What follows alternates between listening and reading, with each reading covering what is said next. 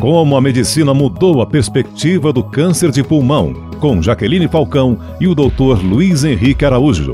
Apoio Angen, líder mundial em biotecnologia para a saúde. Doutor, como é o tratamento padrão contra o câncer de pulmão? É realmente cirurgia, quimioterapia, radioterapia?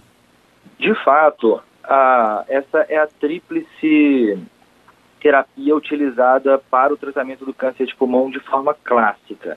Ah, sempre que possível e diagnosticado em estágios precoces, nós vamos discutir a cirurgia, que é o principal procedimento curativo, de intuito curativo, a quimioterapia e radioterapia.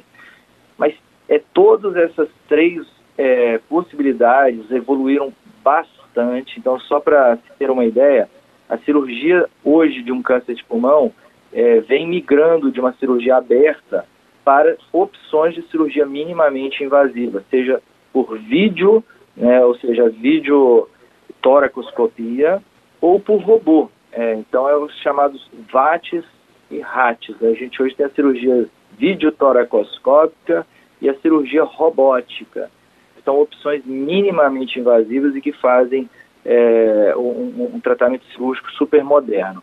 Radioterapia também avançou bastante. Hoje você tem técnicas que permitem fazer tratamentos extremamente customizados, aplicando doses altamente efetivas em poucas sessões é, e com possibilidade de cura é, semelhante até à da cirurgia em alguns casos. Né?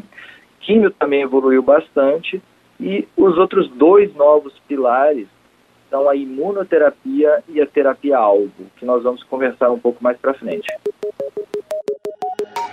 Acompanhe os nossos boletins no Spotify, Deezer e demais plataformas de áudio parcerias da PAN. Para ouvir pela Alexa, fale Boletim Saúde Jovem Pan.